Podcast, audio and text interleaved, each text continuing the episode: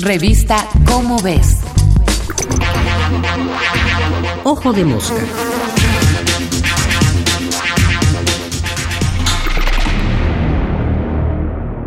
De asombros a asombros. El ser humano es una especie propensa al asombro. Nuestro cerebro, igual que el de muchos otros animales, está programado para prestar atención a los cambios súbitos en el ambiente o a interesarse en objetos o fenómenos fuera de lo común.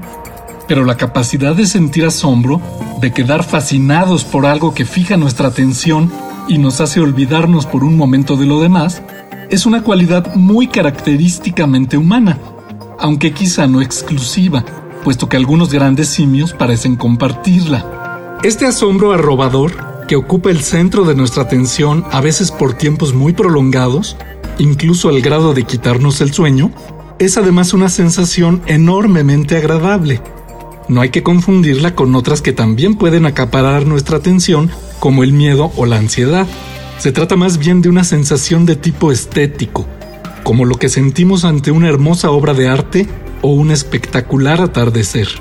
Y por eso los humanos solemos buscar activamente fuentes de asombro. Algunos lo encuentran en el misterio, las cosas, las historias, los fenómenos inexplicables, pasados o actuales.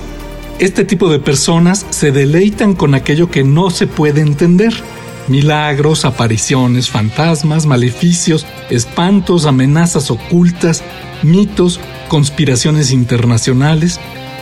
Su fuente de asombro es precisamente la imposibilidad de entender, de saber qué pasó, pero que permite especular, crear historias posibles o al menos disfrutar de esa sensación de tener algo en la mente que nuestro cerebro no puede interpretar.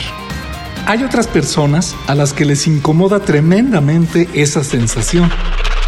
Se trata de individuos que buscan respuestas, explicaciones comprensibles que le den sentido a las cosas y que se resisten a aceptar que algo pueda ser inexplicable cuando mucho aceptan que pueda ser inexplicado.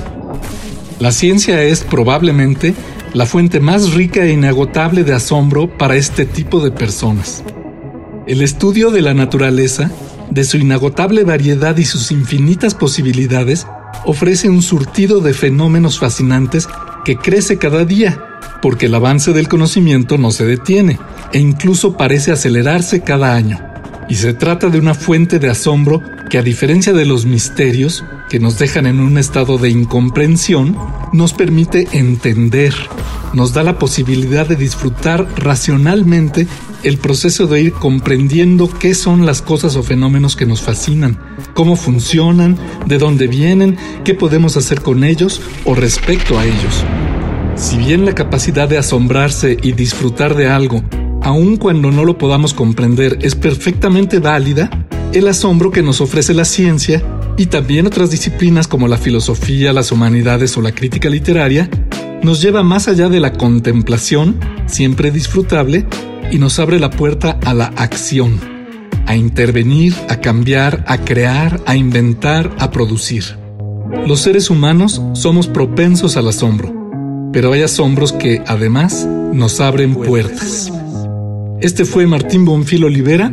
Nos vemos el mes que entra en la revista Cómo ves con otro Ojo de Mosca. Ojo de Mosca. Ojo de Mosca. Una producción de la Dirección General de Divulgación de la Ciencia.